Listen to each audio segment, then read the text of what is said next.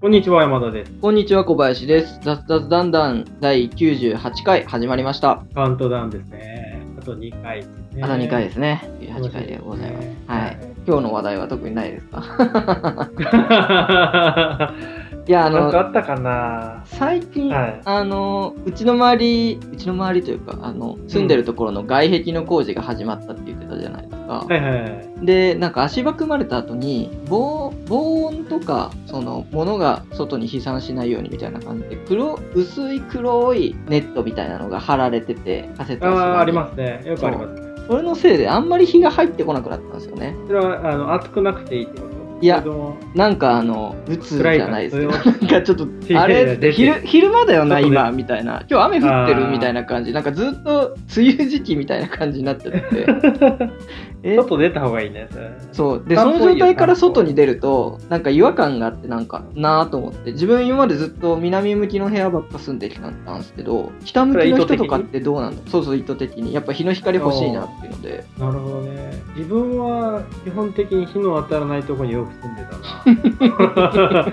今まで東京来てから何回引っ越した ?1 回、2回、3回、4回、5回、6回引っ越したけど、はい一人暮らしの時は大体日の当たらない部屋でしたね。まあ、それは価格的な話いや、まあそれもあるね。北向きの方が安いってのはあるけど、そんな気にして住んだことがないというか、住んだらたまたま北向きだったみたいな。ああ、そういう感じなんですね。あと1階の北向きね、一番あの、横に、あ、最初はちょっと光入ってたのよ北向きだけど、まあうん前が開けてて、ちょっと田舎の方で、はい。あの、読売ランドの近くだったんですけどうん。あの、開けてたんですよね。15年、10ま15年前ぐらいかな、はい開けてたんですけど、なんか急速に発展して、うん。前になんか6階、5階、6階のマンションが建ったんですね。はい。でも真っ暗。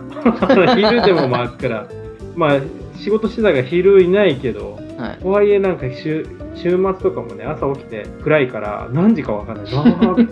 それ嫌ですよ、いやそれ暗いわ。そうなんですよ。だからなんかあんまりなんか気にして住んだことないけど確かになんか気持ちは明るくなるよね。うん。うん。光入ってきた方がね。あとリズムが生活リズムがなんかその日の光で目覚める方がいいってよく言いますよね。そうですね。うん自分、角部屋なんで南向きで、あの、うん。気づいた時は夜寝る時に、この窓、東側の窓のカーテン開けとくんですよ。はいはいはい。そうすると朝起きた時に目覚めがいいので、そういう風に寝るようにしてるんですけど、なんかそれであの、南向きとかそういうので調べてたら、その、やっぱり住む場所によって、その、合ってる合ってないがあるみたいで、朝方の人は、だから東向きの部屋がいいとか、うん夜型の人は西が、西向きがいいみたいなのが、ね。一応そのなんかスーモとか そういうのに書てあって。はいいはいはいはい。確かになと思って。夜型の人は朝早めに日の光浴びたくないんで西向きにしとくとある程度の時間までは暗い状態になる。あー結構でも西向きの部屋って西日きついから、うん。暑い日とかで家帰ってきた時に夜型の人で例えば仕事帰ってきたら、は死ぬほど暑いとか、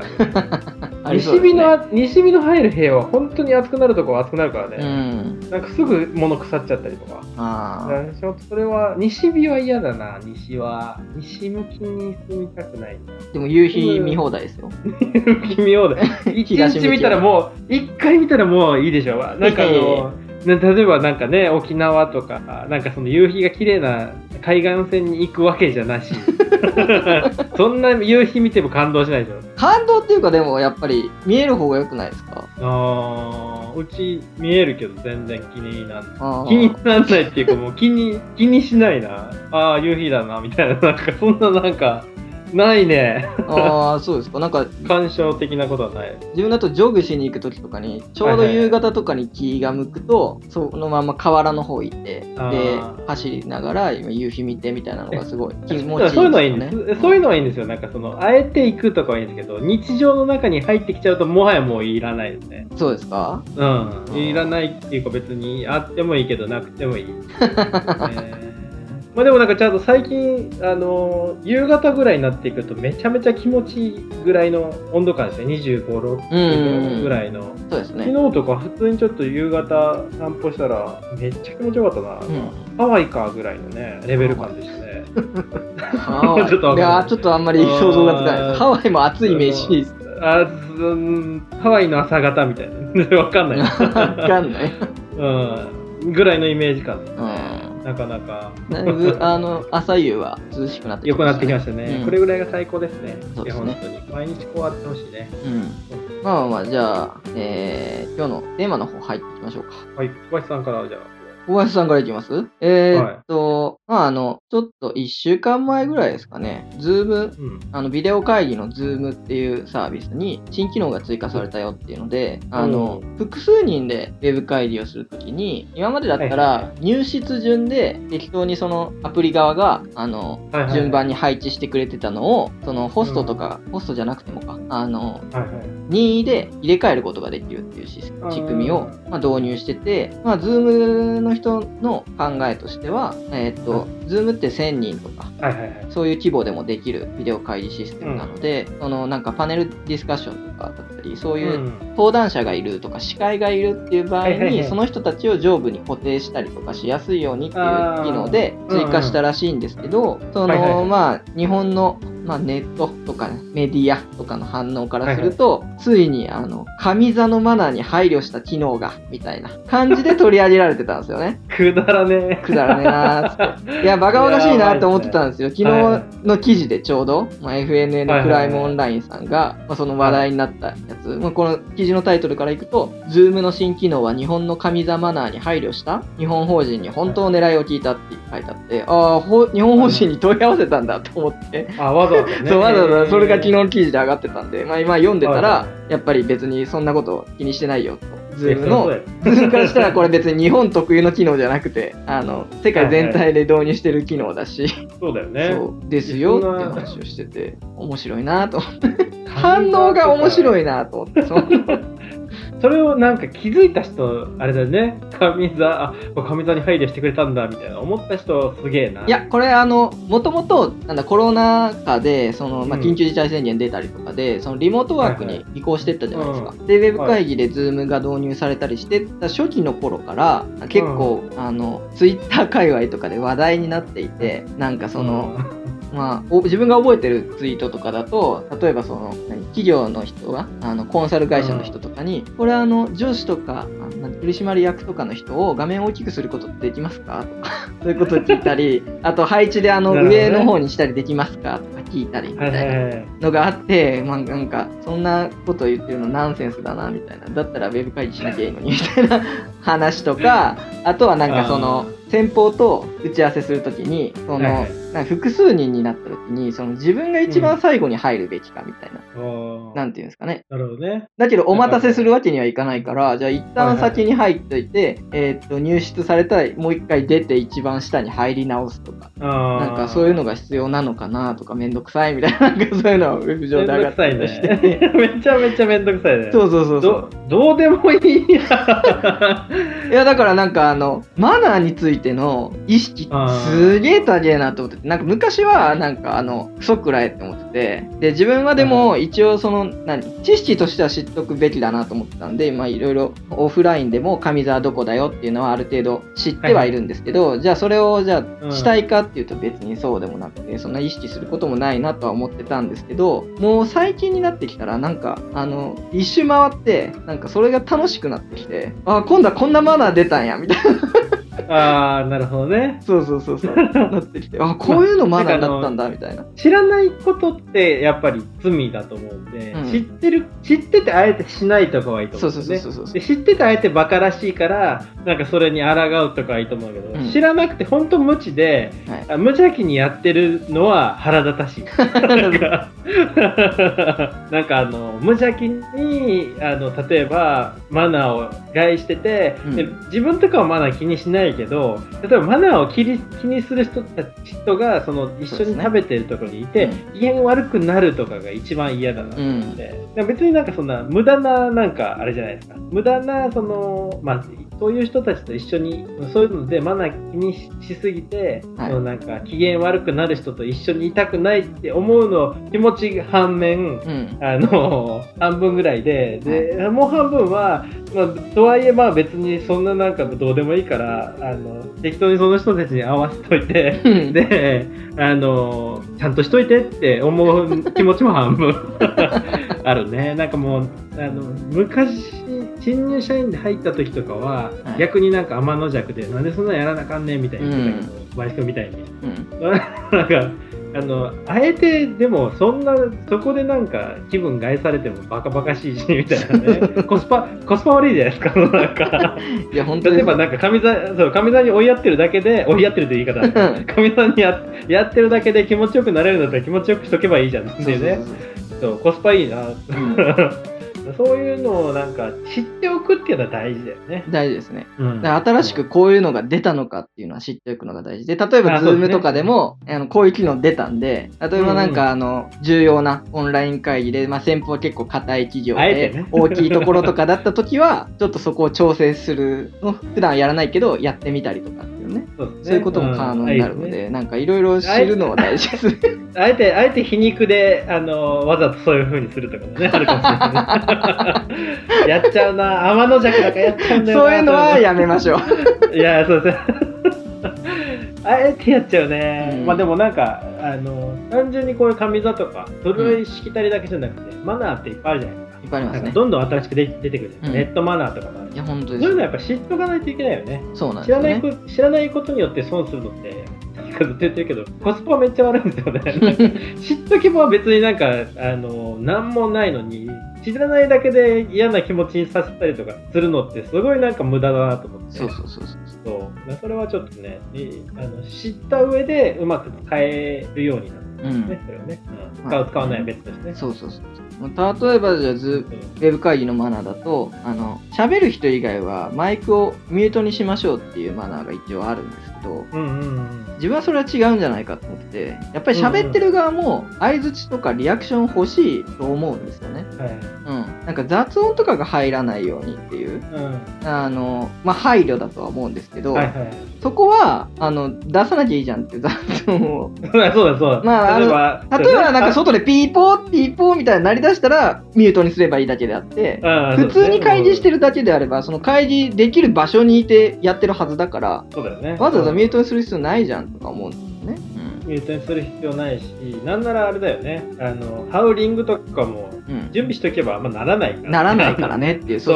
そうそうそうそう。でそれでなんかねあの時間を無駄にしてなんか会議微妙だねみたいなのってコスパ悪いじゃん。コスパばっかりってコスパ コスパ悪いですけど、でも例えばミュートをなんか律儀にしてる人とかがいたら、あ結構気を使ってるんだなっていう、あそう。まあ分かったりするから、まあそれはそれでいいのかなって思いますけど。まあまあそうですね、うん。本当ですか、ん。気をつけていきたいですねマナー食い物にしてるのはどうかと思うんですけど、まあ、あの、マナー、マナーがあることによって考えなくてもいい場面とかもあったりするわけですよね。あの、本当は相手をおもてなしするために生まれてきたマナーですけど、もうおてうん。おもてなしするほどじゃないな、めんどくさいな、そのさっきの山田さんじゃないですけど、とりあえずこれしとけばいいや、みたいなのの基準になるんで、知っとく上ではまあまあいいのかなとはそうなんですよ、うん。うんいや本当に知ってるだけであの無駄にあの嫌な目に遭わない 無駄なことを本当に排除したいそうなんかそんな変なところでねはい、したいね。うん気をつけていきましょう気をつけていきましょう。ということで、えっと、じゃあ山田さんの私話題に行きましょう。なんかあんまり気になることもなかったんで、最近このばかり。気にしていきましょう。なんかあのね、あの、これ自己啓発的なやつで、あんま好き好き系じゃない記事なんだけど、うん。あの、ヤフーの東洋経済の、あの、東洋経済のニュースで、はい。えっ、と、東大生が見た頭が柔らかい人、硬い人の習慣っていうところで、大体読む前から大体わかるなっていう 記事の内容で読んだら確かに、あの、読む前から思ってたやつと一緒やな、みたいな感じの内容なんですけど、実際東大生に限らず頭がいい人、うんあの、頭がいい人、なんかあの、柔軟に考えれるなっていう人はい。でやっぱりあの傾向があるなとそこのなんか傾向をどういう人かっていうのを書いてただ書いてるだけの記事なんですけど、な何があの気気になったかっていうとなんか東大入試ってどんな あの問題出るんだろうみたいな書いてたからちょっとで小林君結構頭柔らかいからどういうふうに考えるかっていうまあ記事読んだ？これ記事読んでない？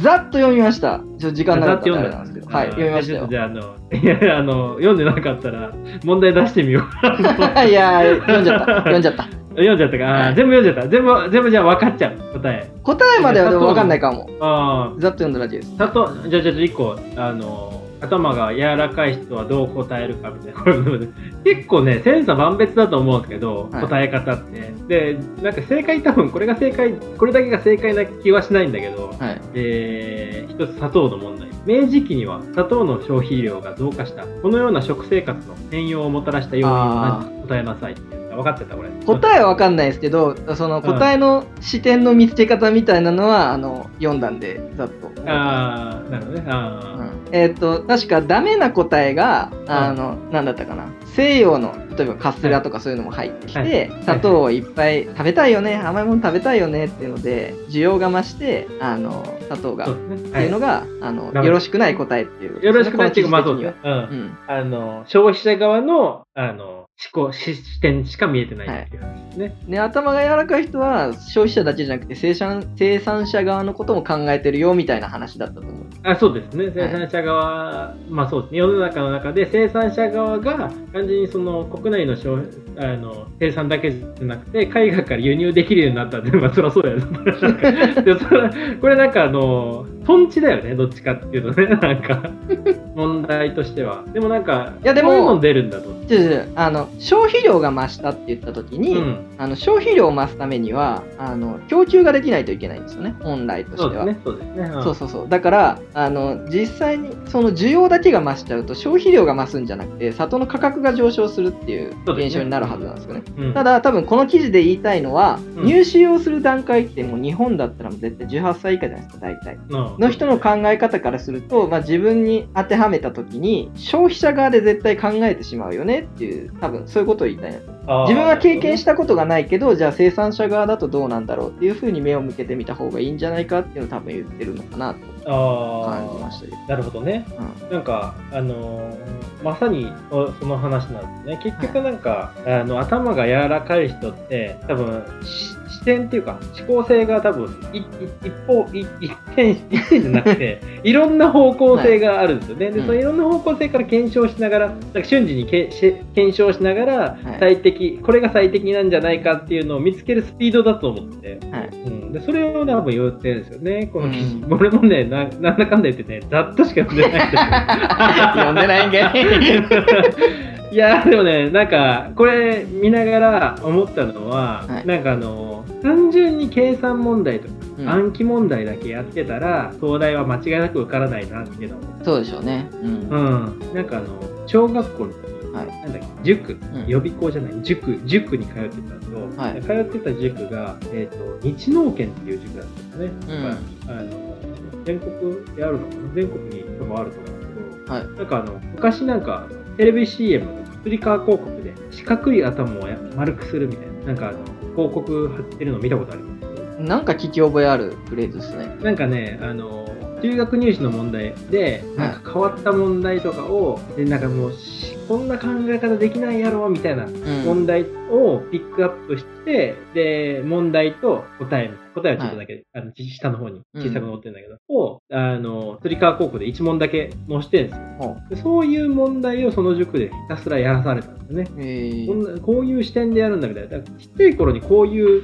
なんかその考え方、あの一つの視点だけじゃなくて、いろんな方向性が考えないと解けないような問題をやり続けて、で、それをずっと続けてたら、頭柔らかいまま東大行けんじゃないかなって思いましたね。ううん。んまあ、結局東大行ってないですけどね。そこの塾は東大排出率高いとかなんかあるんですねこれね中、中学、当時中学入試しかやってなかったんで、あその後は分かんないんだけど、結構なだ、なだ、なだ、なんだ、とかうん改正に行ってる人が多かった。えー、そうなんですねそうなんですよ。なんか、懐かしいなと思って、問題とか。